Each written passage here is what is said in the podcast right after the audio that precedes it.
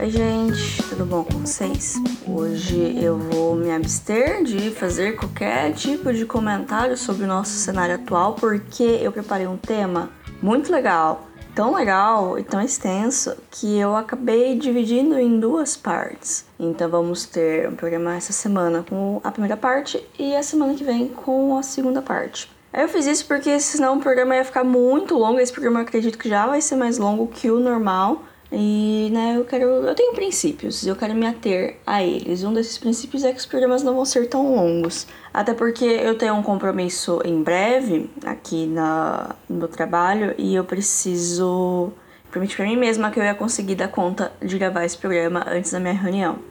Então vamos lá. O tema de hoje não é um filme, mas é um grande tópico da história do cinema. E eu assisti Hamilton no final de semana por mais que seja um musical de palco, eu quis falar sobre os filmes musicais, que é uma grande paixão minha. Eles são amados, eles são odiados, mas a gente não pode negar que eles são impactantes, né? Aliás, eu já acho equivocado chamar musical de gênero, porque ele é uma forma de contar uma história. É, não é um definitivo sobre a história do filme. Quando alguém fala que um filme é um musical, a única coisa que você sabe é que tem músicas nele. Você não sabe nada sobre a história, você não sabe se ele é feliz ou se ele é triste. Agora, se alguém te fala que um filme é uma comédia, você tem uma ideia mais ampla do que ele vai falar. Existem vários tipos de filmes musicais e a história deles está intimamente ligada com a história do cinema. Um contexto rápido do cinema até aí. Ele surgiu no finzinho do século XIX e não parou até hoje. Inicialmente, né, os filmes eles eram mudos, sem som, em preto e branco e também curtos, né? Até porque a maneira que nós contamos histórias através de imagens, através de filmes, sempre está mudando, né? E se adaptando à época. Com o tempo, né, eles foram ficando mais complexos e até tiveram algumas experiências de coloração, né? Até para filmes mudos tem alguns que são coloridos. E antes mesmo dos filmes falados já existia a glamorização das estrelas. E também o único lugar que você conseguia assistir um filme eram nos cinemas, de fato, ou alguma exibição especial que acontecia, mas essencialmente os cinemas. E isso se estendeu até os anos 50, que quando os televisores se popularizaram, mas a gente já vai chegar nessa parte. Durante um tempo coexistiram filmes mudos e filmes falados,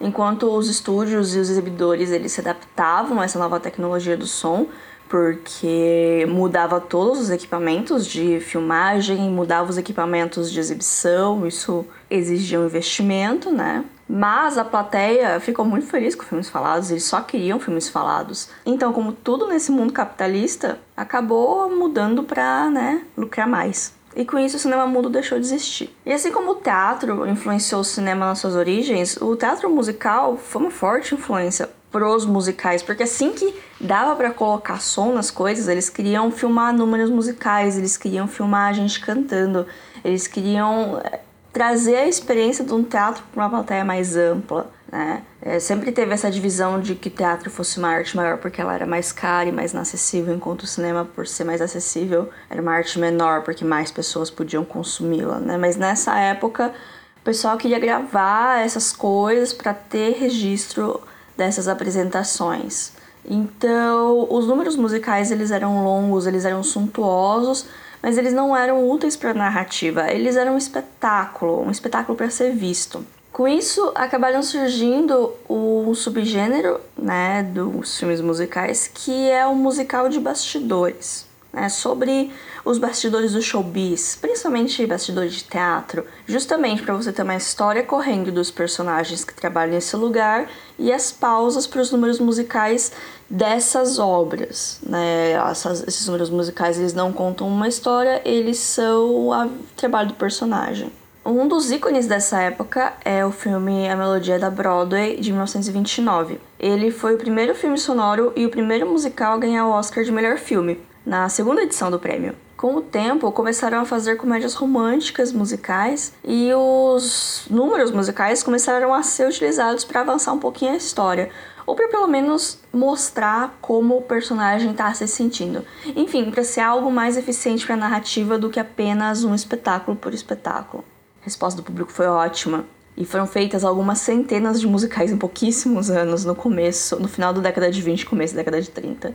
As coisas elas eram diferentes nessa época. E uma das maiores diferenças da Hollywood de hoje e da dessa época era o esquema do controle dos estúdios. Os estúdios eles tinham suas próprias salas de cinema e os atores eles meio que pertenciam entre aspas aos estúdios. É, eles tinham um poder criativo e financeiro gigante. Os contratos dos atores praticamente colocavam a vida deles nas mãos dos estúdios, e isso gerava todo tipo de situação para gerar publicidade boa, seja arranjando casamento para encobrir atores gays, até alterar aparências inteiras de atrizes para criar ícones para criar essas imagens que a gente está tão acostumada a ver com o glamour da era de ouro de Hollywood. Dá para fazer um episódio inteiro só sobre essas tretas, então eu não vou ficar queimando pauta. É, esse esquema dos estúdios ele foi forte até os anos 60. É, os anos 60 foram anos de muitas transformações em muitos aspectos, é, e parte deles é porque eles quase faliram todos, mas a gente vai chegar lá. Bom, né? Estamos nos anos 30 e nessa época veio um negócio estranho, mas que buscava trazer algum tipo de organização para a grande baderna que eram as produções anteriormente. Esse negócio é chamado de Código Reis, H-A-Y-S, se alguém quiser procurar na internet. Na verdade, o nome oficial é Código de Produção. Ele deveria ser adotado por todos os estúdios. Não era uma regra, não era uma obrigatoriedade, mas é aquele negócio que assim, todo mundo meio que tem que obedecer, senão vai ficar estranho. Basicamente é uma série de guias para regulamentar as produções americanas, e por regulamentar eu quero dizer censurar. Aparentemente, o governo americano estava preocupado com a família tradicional, que já corria perigo desde essa época, exposto às pessoas, a esses artistas, vagabundos. Enfim, o código ele tem toda essa base moralista que é altamente questionável, já que essas coisas de moral e valores variam de pessoa para pessoa e de época para época.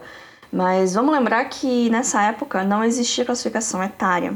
Ela surgiu na década de 60 também. Década de 60 sempre aparecendo.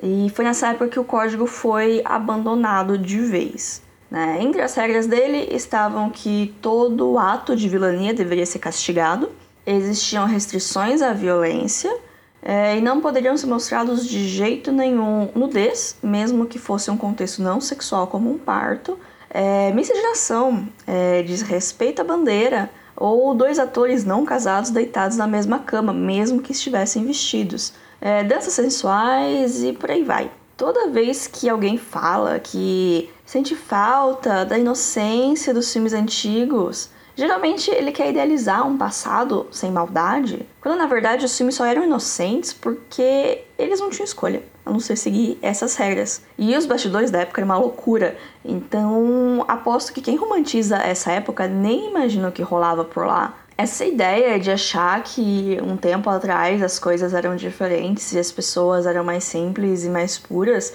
é uma grande bobagem, porque a gente vê pela história que o ser humano sempre é um grande como eu posso descrever sem usar um palavrão? Bom, vocês entenderam. A história já nos provou que tem uma coisa que censores conservadores são, e essa coisa é burros. Sempre davam um jeitinho de passar a mensagem de uma maneira criativa, de ser sexy sem ser vulgar. Eu não gosto dessa expressão, mas era o jeito que o pessoal fazia, né? De novo, eu odeio essa romantização do passado, mas vamos lá. Um filme relevante nessa época é a Rua 42, que foi um sucesso, salvou a Warner da falência e ajudou a popularizar vários arquétipos relacionados a musicais que existem até hoje. Por exemplo, o produtor que só pensa no dinheiro, o diretor estressado, a cantora principal que se acha, a corista talentosa que acaba roubando o lugar da cantora. Nossa, é o fantasma da ópera.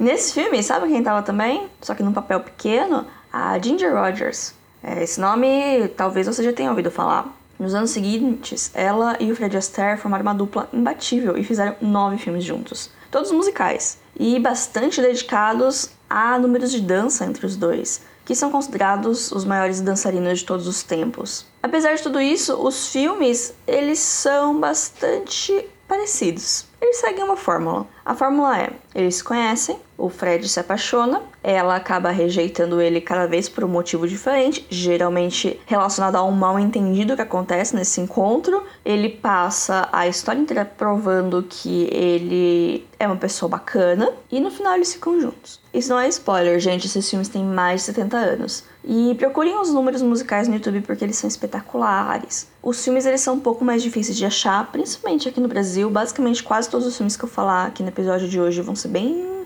chatinhos de achar. Agora, se eu puder recomendar um, eu recomendo o Picolino, que é o Top Hat. A história é isso aí que eu falei, mas os números musicais são muito bons, as músicas são muito boas. Boa sorte para encontrar eles. Eu lembro que eu assisti tem uns 10 anos. Aliás, é, 2010 foi o ano que eu comecei a pesquisar mais sobre musicais e filmes antigos no geral. E eu assisti um monte e lembro de pouquíssimos. Mas se você nunca assistiu um musical dessa época, eu recomendo assistir, assim, só pra ter essa referência para falar, ah, eu assisti, sabe? Porque até por causa desse código raiz, os filmes eles podem parecer muito bobinhos. De fato eles são, mas isso não quer dizer que as pessoas na época eram bobinhas, sabe? Como algumas pessoas acham. Hum, vou ficar o episódio inteiro dando direto pra conservador? Não sei, né? Assim, os tempos que estamos vivendo só me faz sentir cada vez mais rancor desse tipo de pessoa. Mas enfim, vamos lá. Em 1937 aconteceu outro marco na história do cinema que tem a ver com musicais de certa forma, que foi o lançamento de Branca de Neve e os Sete Anões. Ela é a primeira animação de longa-metragem de todos os tempos, produzida pelo Walt Disney. Bom, todo mundo ouviu falar dela, eu acho. A gente não teria esse mega império que a Disney se tornou sem a Branca de Neve. E ela acabou criando a fórmula do filme de princesa, que mesmo hoje em dia, quando tentam subverter e atualizar, essencialmente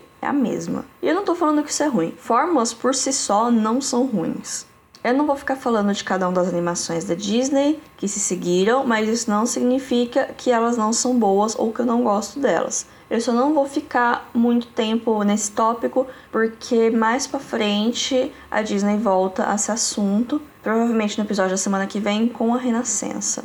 Até porque, dois anos depois, em 1939, teve um outro marco para o cinema, que foi o Mágico de Oz. Baseado num livro que eu já li, mas mesmo assim todo o imagético que cerca a história até hoje usa como referência o filme e os visuais criados pelo filme que foi dirigido pelo Victor Fleming. Aliás, 1939 foi um ótimo ano para o Victor, porque ele lançou dois filmes que são lembrados até hoje, que é O Mágico de Oz e O Vento Levou. E ambos em glorioso Technicolor, eu amo Technicolor demais. Toda vez que eu vou ver um filme antigo e já no começo aparece o logo da Technicolor, eu fico animada. Para quem não conhece, ele é um processo de coloração, patenteado, imagino, que deixa as cores do filme brilhantes, meio saturadas, sem ser exagerado, mas com muitos verdes e vermelhos, belíssimos. Enfim, geralmente quando você pensa num filme antigo colorido, você meio que pensa nesse visual da Technicolor. Mágico de Oz foi um marco e nos apresentou Judy Garland, que teve uma carreira cheia de filmes musicais, um final bem precoce por várias razões. A história dela é bem triste, na verdade. Saiu um filme recentemente, o Judy, com a Renée Zellweger, que até ganhou o Oscar pelo papel. Eu não assisti, mas eu sei que ele fala dos últimos anos ou das últimas semanas da vida dela. Eu não assisti justamente por isso, porque imaginei que seria triste e eu não queria ver coisas tristes. E eu também não sou muito fã de biografias, então, né, eu não sei se deixei isso claro no começo do episódio, eu acho que não, tô lembrando agora. Mas meu foco nesses dois episódios é Hollywood, é o cinema norte-americano. Eu sei que tem ondas diferentes na Europa, aqui no Brasil, em outros países, outros pós culturais, mas eu vou meter a Hollywood para manter uma linha do tempo que faça sentido e que caiba em dois episódios. Né? Outros tópicos eles valem episódios deles mesmos para ficar mais organizado. Eu tô falando isso porque agora começa a Segunda Guerra na linha do tempo e as produções americanas ficaram propaganda patriota né? E eu odeio isso, vou pular essa parte porque para mim não saiu nada que presta daqui, nada memorável, nada relevante. Até porque fica interessante agora, porque depois da guerra começou a que é chamada até hoje de era de ouro de Hollywood e consequentemente dos musicais. E para coroar esse período, temos nada mais, nada menos do que um dos melhores filmes já feitos, segundo eu, porque é um dos meus filmes favoritos de todos os tempos, que é Cantando na Chuva, filme de 52. Mesmo que você não goste de musicais, você pelo menos conhece a cena clássica do Gene Kelly com a música título. Além de toda a importância cultural, o filme ele é bastante interessante por retratar justamente a transição do cinema mudo para o cinema falado e o grande interesse em se fazer musicais que surgiu daí e como os atores e produtores e todo mundo envolvido com o cinema precisou se adaptar à nova tecnologia. É um filme dos anos 50 com nostalgia pelos anos 20 e assim é a história. As pessoas elas sempre ficam nostálgicas pelo passado. Geralmente tem um ciclo de 30 anos. Uma curiosidade do filme é que praticamente nenhuma das músicas dele foi criada para o filme, elas já existiam. Assim, a gente pode confirmar que Cantando na Chuva é um dos primeiros exemplos dos chamados musicais jukebox, que é um estilo de musical que acaba sendo mais popular justamente por usar músicas que já existem e provavelmente são conhecidas pelo grande público. E elas são usadas para contar uma história, né? Você monta o roteiro em volta das músicas, mais ou menos. Exemplos mais recentes são Mamma Mia e Mulan Rouge. Mas voltando à Era de Ouro, outra coisa que deu super certo foram as adaptações de musicais da Broadway para o cinema. Isso não foi algo novo na época, mas foi agora que eles atingiram qualidade e sucesso. Entre elas estão Gigi, Oklahoma, O Rei e Eu e outras tantas. Eu não vou ficar falando sobre cada filme da época em detalhes, até porque eu não vi todos. Eu vou focar mais nos mais importantes e nos que eu gosto mais. Senão a gente fica aqui horas falando. Com isso, os filmes eles começaram a ficar cada vez mais suntuosos e consequentemente caros, o que ajudou no declínio que viria nos anos 60. Outro fator que causou essa crise no cinema como um todo foi a popularização das TVs nas residências americanas. É curioso como o cinema chegou perto da morte diversas vezes e sempre acabou se reinventando. Teve essa vez, teve nos anos 80 com o advento das videolocadoras, atualmente com o streaming e com as tecnologias mais avançadas chegando na casa dos consumidores, e mesmo assim ele se reinventa. Ano passado tiveram cinco filmes que arrecadaram mais de um bilhão de dólares. Mas para cada superprodução bilionária também temos algumas dezenas de filmes menores que acabam sofrendo para se pagar. Tem um vídeo de uma youtuber que chama Lindsay Ellis, eu gosto muito do canal dela. É um vídeo de 2018, mas ela traça um paralelo sobre o grande declínio da indústria de cinema americana nos anos 60 por causa de produções cada vez mais caras e cada vez mais espetaculares, com o show de efeitos especiais que está sendo o cinema de super-heróis. É, o filme tem dois anos, mas ele continua atual, é bastante interessante. Quem tá com inglês em dia, assiste lá. É um filme de meia hora, que é o tempo que eu quero gastar nesse episódio inteiro só falando disso. Mas enfim, voltando aos anos 60. É, antes do declínio total, quando parecia que estava indo tudo pro buraco, teve duas produções no mesmo ano que acabaram meio que salvando o gênero para ter um second wind, para ter uma segunda chance aí, que foram My Fair Lady e Mary Poppins, em 1964. Tem uma história curiosa, vamos lá. Minha Bela Dama, que é o My Fair Lady, é uma reinterpretação de Pigmalião e é uma adaptação de um musical da Broadway,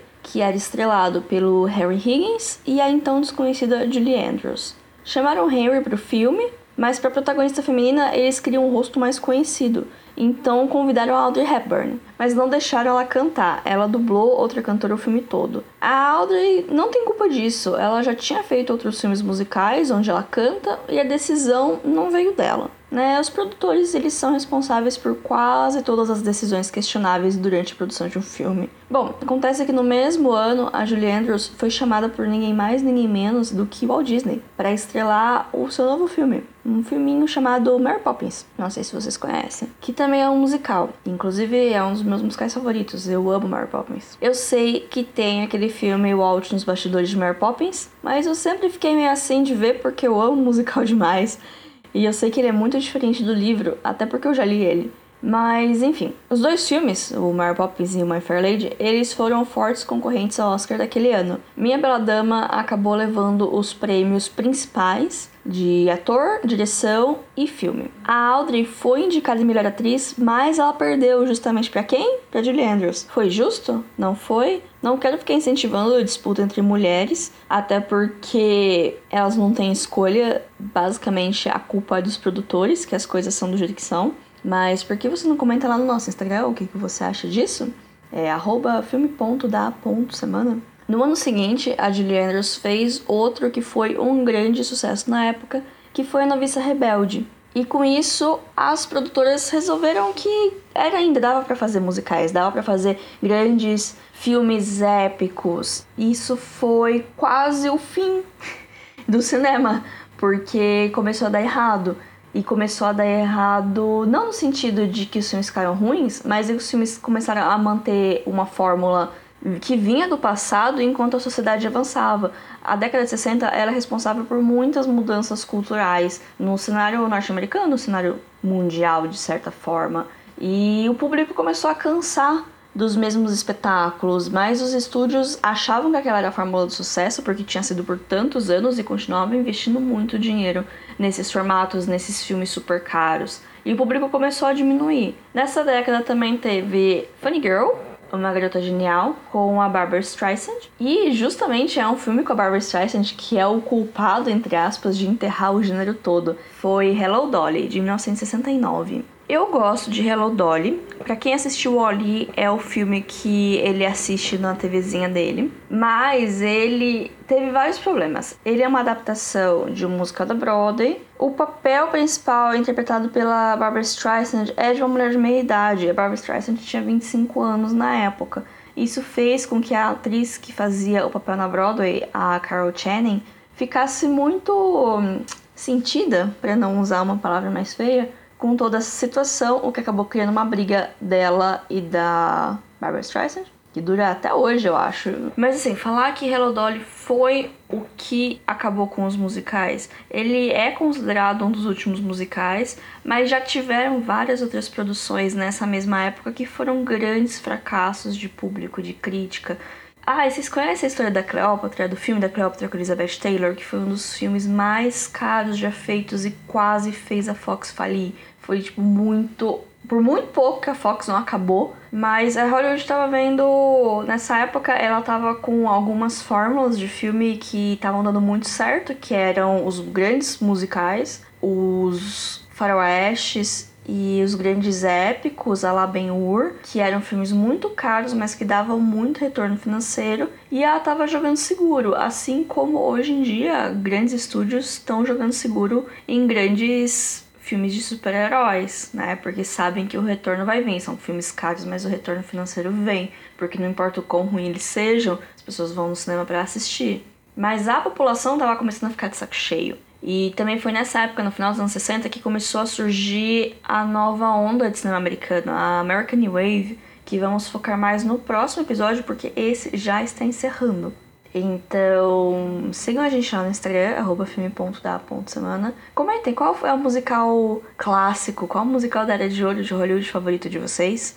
E semana que vem eu volto para contar mais sobre essas próximas décadas que foram talvez não tão boas com os musicais por si só, mas que começaram a permitir formas mais criativas e mais fora das fórmulas de Hollywood para se contar uma história. E chegando até os anos 2000, quando teve um grande revival, por assim dizer, dos musicais, e nos últimos 20 anos, por mais que a gente não tenha muitos musicais, tivemos musicais muito bons nesse meio tempo. Mas as transformações que aconteceram na década de 70, 80 e 90 são responsáveis pelo cinema que a gente tem hoje, né? Porque, né, tudo que aconteceu influenciou o que vai acontecer. Hum, assistam Dark. E é isso, gente. Por hoje é só. É... Eu espero que seja um assunto interessante. Nos vemos semana que vem. Até mais.